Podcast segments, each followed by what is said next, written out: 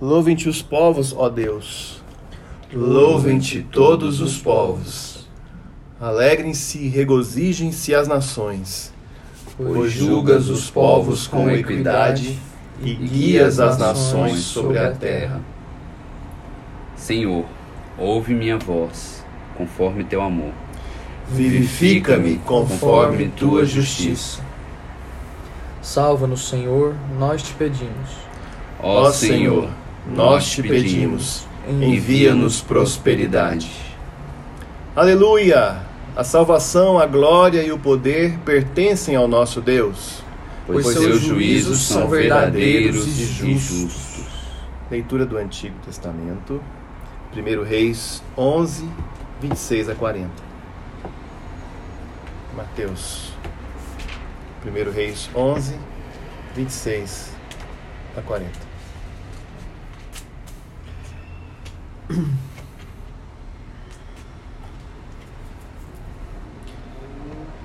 Também Jeroboão, filho de Nebate, Efrateu de Zeredá, servo de Salomão, rebelou-se contra o rei.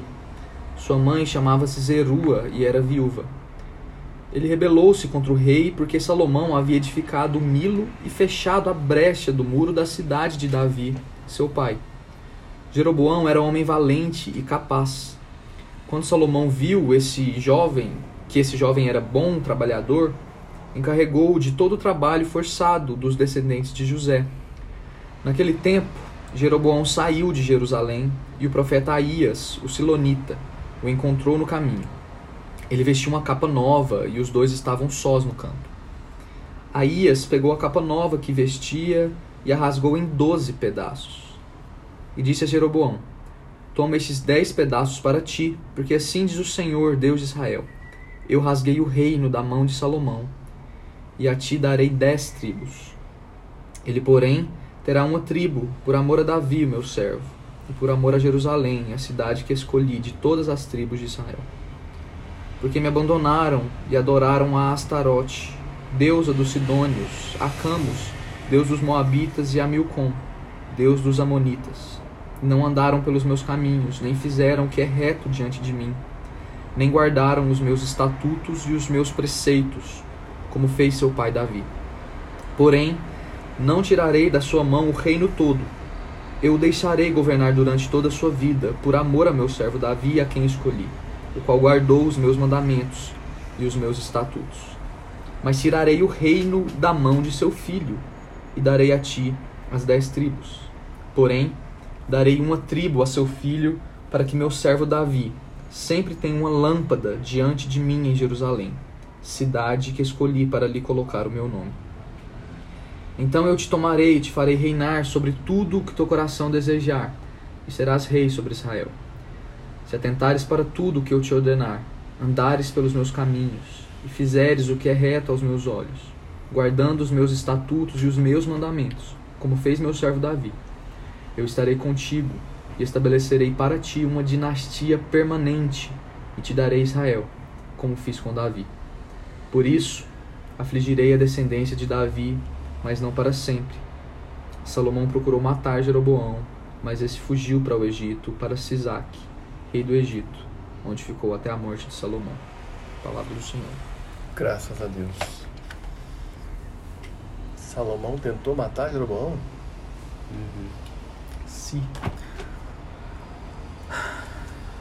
Último 26 a verso. 40. Último verso. Salomão procurou matar Jeroboão, mas ele fugiu para o Egito, onde ficou até a morte de Salomão. Um momento crítico na história de Israel, né? Olha que interessante, né? Salomão quis matar Jeroboão e ele foi para o Egito, parecido com o nosso Senhor, né? E ficou lá até Salomão morrer, também como, como Jesus. Só que dessa de vez era um rei da aliança davídica querendo matar. Né? É uma passagem que vale a pena estudar, Os vale a pena pegar sim. uns comentários bíblicos. Por exemplo, Os papéis se invertem aqui.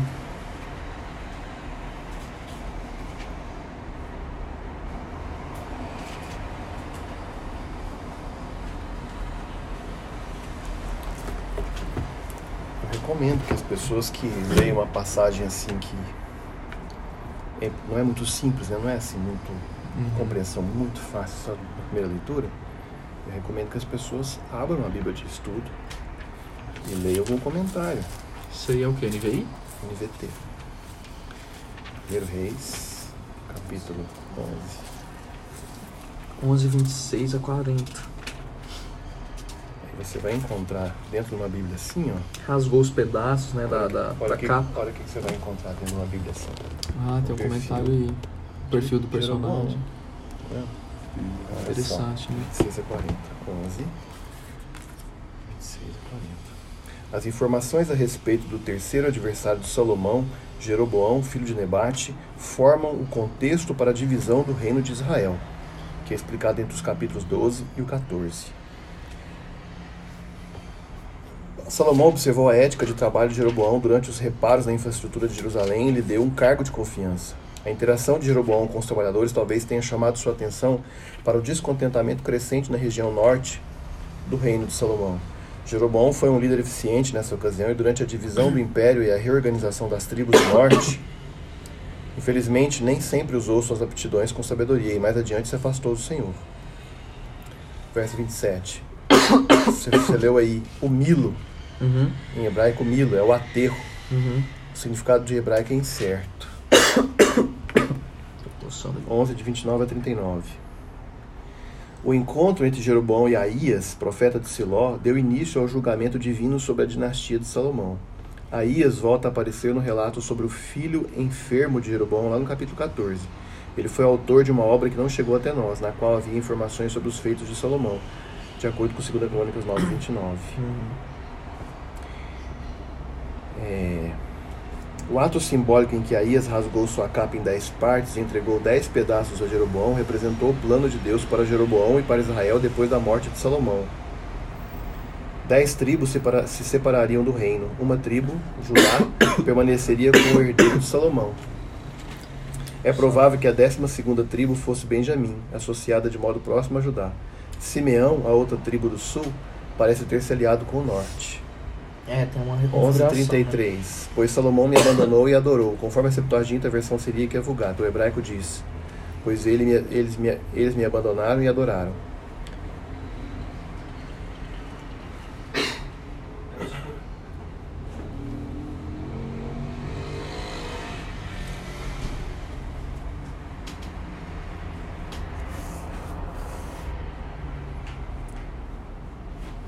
Verso 34 a 39. Aías descreveu em mais detalhes a futura divisão do reino e transmitiu a oferta feita por Deus de bênção e permanência para Jeroboão se ele obedecesse ao Senhor. Verso 34. Por causa do meu servo Davi, embora Salomão tivesse transgredido as prescrições da aliança, Deus permaneceu fiel e não revogou suas promessas a Davi. Verso 36. Uma lâmpada.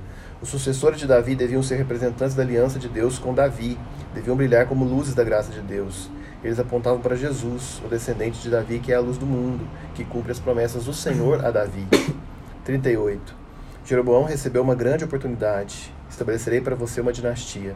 Deus prometeu que se ele fosse fiel e obediente, o seu reino seria forte e duradouro. No entanto, ele se afastou de Deus e conduziu Israel por um caminho espiritual destrutivo. A gente vê isso nos capítulos 12, 14 e 17 de 2 Reis. 39. Jesus, descendente de Davi, herdaria o trono que lhe pertencia por direito, conforme estipulado nas promessas de Deus a Davi, Abraão e Judá. Jesus firmou uma nova aliança com o povo de Deus e reinará para sempre. Aí o verso 40 que me chamou a atenção. Salomão, provavelmente a par das dificuldades que estavam por vir, tentou matar Jeroboão. Aí fala, Sisaque, rei do Egito, invadiu Judá durante o reinado de Roboão, filho de Salomão. Alguns detalhes que compensa. Mesmo que a pessoa não tenha um comentário bíblico em casa, ela pode ter, às vezes, uma Bíblia de estudo em casa que pode ajudar Uhum. a fazer um estudo bíblico, né? Claro que quem for conduzir o estudo bíblico pode pôr umas notinhas assim, um papelzinho. Uhum. O pregador também, né? Uhum. Então, incomodando. Quer um remédio? Não, tá, tá coçando a garganta. Isso aí é a vontade de pregar. A língua, a língua destravar aqui, meu irmão.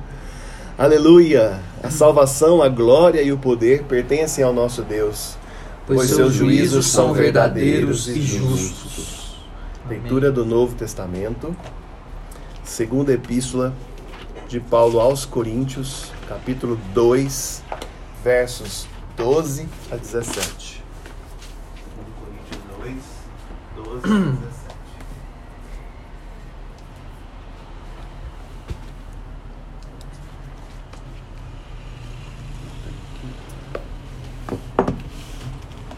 Trocando a Bíblia. É. 12 ao 17.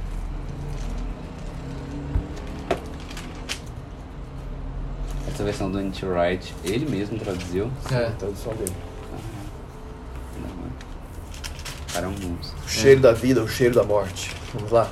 Bora. Quando cheguei. 2 Coríntios 2, 12 ao 13. Ok. 12 a 17. Quando cheguei a Troade para pregar o Evangelho de Cristo, ainda que uma porta me tivesse sido aberta pelo Senhor, não tive descanso no meu espírito, pois não encontrei ali o meu irmão Tito. Assim, despedindo-me deles, parti para Macedônia.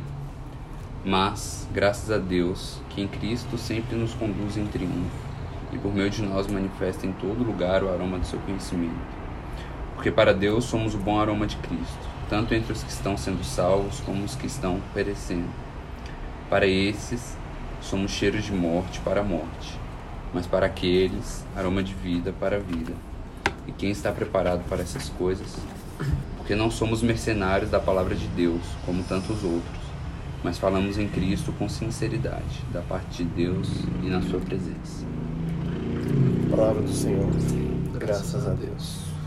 Eu li essa semana, esse texto, inclusive. Sério. Comentário de, Esse, esse- esse texto e esse texto. comentário de Andy Wright, Paulo para todos.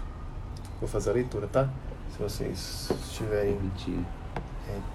dispersando a atenção, pode olhar para cá, pode fechar o olho. Tá aí vocês voltam rapidinho. O que isso lembra você? O cheiro vem a mim muito intenso, nefasto, pesado, mas é essencialmente um aroma agradável. Pensei um pouco. Imagens foram e voltaram à minha memória. Aspirei de novo. Então, como que de longe, eu me vi de pé numa sala onde a luz do sol inundava através de uma janela francesa. Um piano extraordinário, uma estante de livros, fogo na lareira. Em algum lugar da sala, talvez sobre as mesas de canto, cobertas de flores e fotografias, alguém teria usado lustramóveis.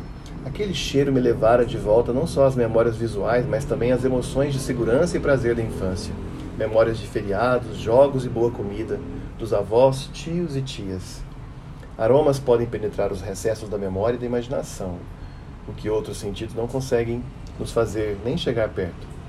Se isso é assim para nós, que somos humanos, imagino como é para um cachorro. O olfato era um sentido muito valorizado no mundo antigo. A própria menção ao aroma suave do conhecimento nessa passagem poderia aguçar muitas associações diferentes na mente do leitor original. Paulo talvez tivesse mais do que uma dessas associações em mente.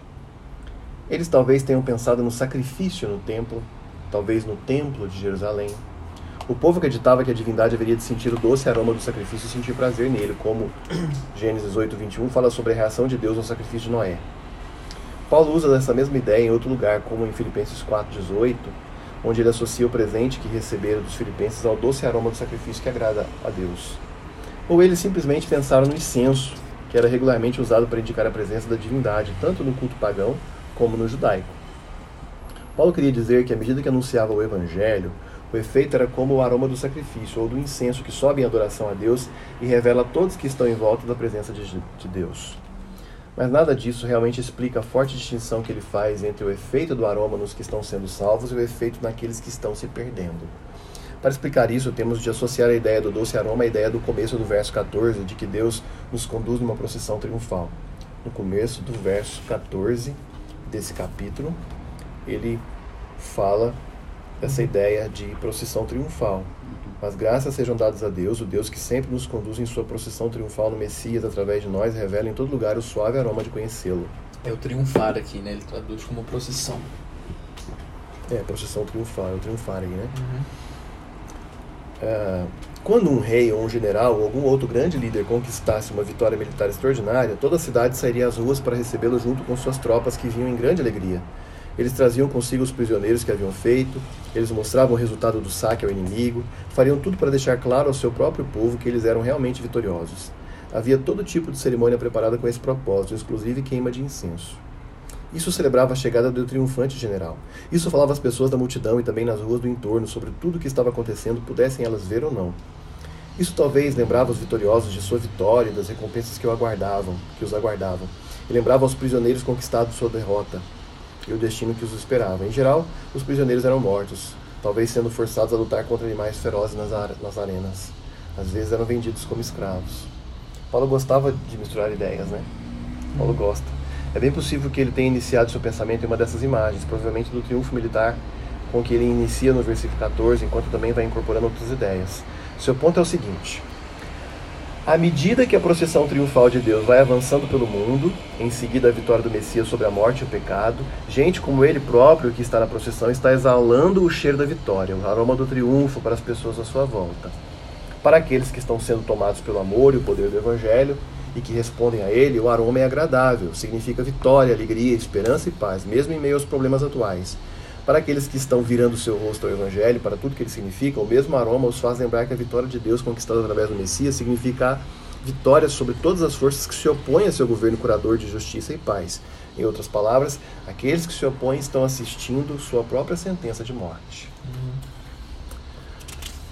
Não deveríamos nos surpreender com a pergunta que ele faz, como qualquer um faria: quem está pronto para esse desafio? Quem pode pensar em enfrentar isso? É claro que a resposta óbvia é: ninguém pode a não ser que Deus venha em seu socorro. Em verdade, é isso que Paulo diz no texto seguinte. Mas aqui, de fato, ele se contenta em simplesmente dizer: bem, com um chamado desses, comissionados por Deus, na presença de Deus, como membros do corpo do Messias, não temos escolha a não ser obedecer. E quando obedecemos, fazendo isso com sinceridade, fazemos isso com sinceridade, uma coisa que Paulo já enfatizou lá no capítulo 1, verso 12. Quem quer que esteja levantando suspeitas contra Paulo suas acusações são infundadas. No versículo 17, ele se compara com o tipo de pessoa que oferece o que eles chamam. É, no versículo 17, ele se compara com o tipo de pessoa que oferece o que eles chamam a palavra de Deus à venda, como camelôs nas esquinas, cobrando o que querem sem se preocupar com a qualidade do produto que entregam. Paulo não é esse tipo de pessoa. No versículo 17, ele diz: não somos meros comerciantes da palavra de Deus, ou mercenários, né? Como muitas pessoas são. Nós falamos com sinceridade, nós falamos da parte de Deus, nós falamos da presença de Deus, nós falamos do Messias. As primeiras linhas dessa passagem descrevem a ansiosa jornada de Paulo para o norte, de Éfeso para Troade, a antiga Troia, perto da costa, e depois cruzando para Macedônia. Ele estava ansioso porque enviara Tito antecipadamente a Corinto com o propósito de descobrir como estava o ambiente para dizer que tipo de recepção ele deveria esperar. Ele havia pensado que Tito já teria voltado para encontrá-lo em Troade, mas ele não estava lá. Temos de esperar até o capítulo 7, no versículo 5, para retomar a continuação dessa história novamente, quando por fim Tito se encontra com Paulo e lhe traz boas notícias. Mas aqui, nessa altura da carta, Paulo faz uma pausa para redigir uma das grandes uma das suas grandes discussões, dessa vez para explicar claramente o que significa ser um apóstolo, um servo, um ministro da nova aliança de Deus. Somente se os coríntios entenderem isso, terão condições de compreender todas as outras coisas que Paulo quer dizer a eles.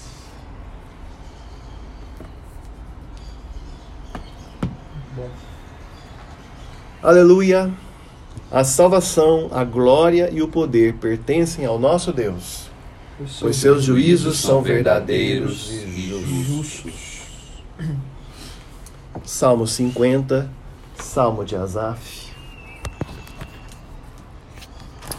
O Asaf vai conduzir a leitura com a parte, com a primeira parte dos versos e nós todos a segunda parte, eu e Mateus.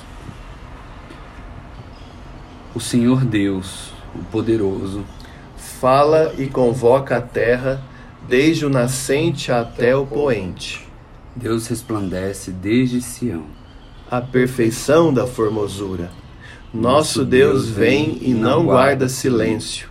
Diante dele há um grande fogo devorador, e ao seu redor uma grande tempestade. Ele intimida os altos céus e a terra. Para o julgamento do seu povo reúne os meus santos, aqueles que fizeram uma aliança comigo por meio de sacrifícios. Os céus proclamam sua justiça, pois Deus mesmo é juiz. Vamos ler de novo? Eu introduzi um grande onde não tem um grande, e você falou intimida, intima, e aqui é reunir. Reunir. É, reunir vós. Vamos lá? O Senhor Deus, o poderoso, Fala e convoca a terra, desde o nascente até o poente, Deus resplandece desde Sião. a perfeição da formosura.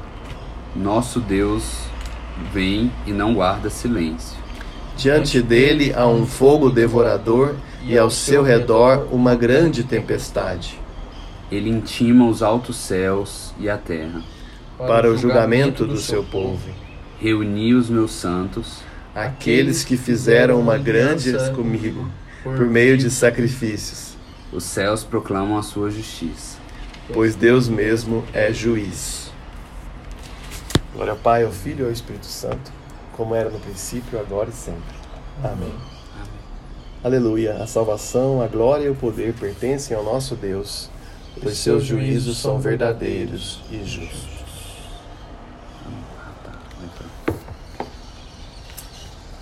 Senhor amado, lemos aqui 1 Reis e 2 Coríntios.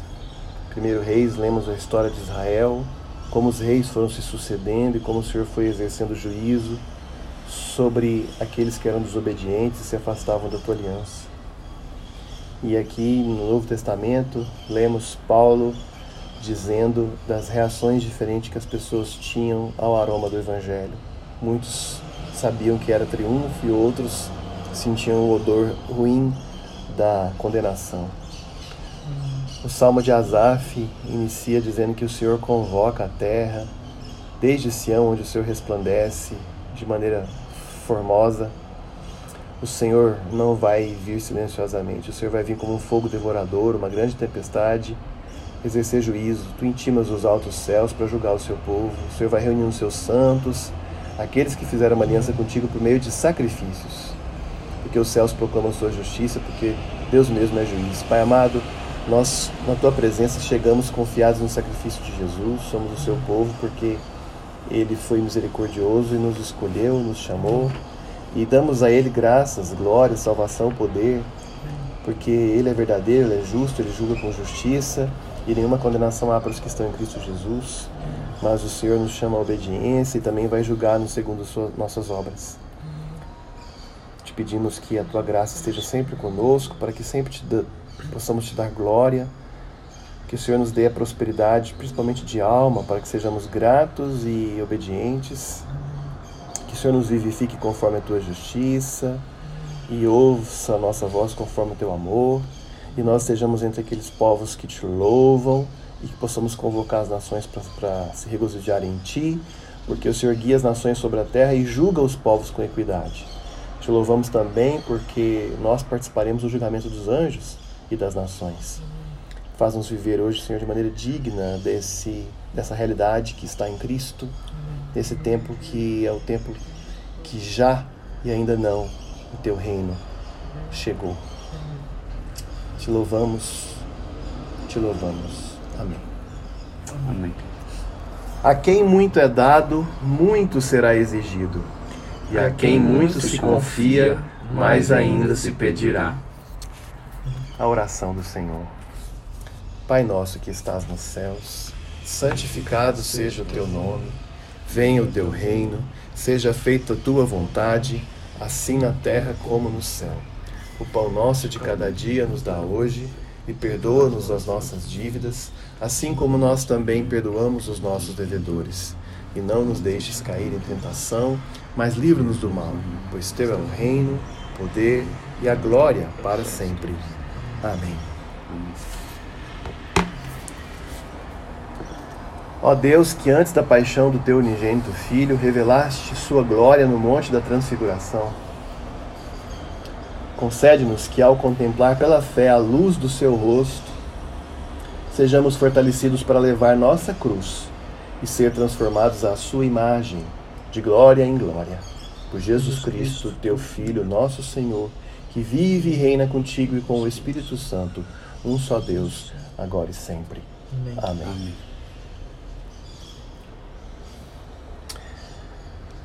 Deus justo e santo, tu não precisas de nada de nós, mas te deleitas em nossa humilde confiança e em nossa obediência grata. Nos arrependemos, Senhor, de nossos rituais superficiais, dos nossos sacrifícios vazios. Capacita-nos, Senhor, pedimos-te hoje, a praticar a justiça, a amarmos a bondade e a andarmos contigo humildemente. Nosso Deus. Amém. Amém.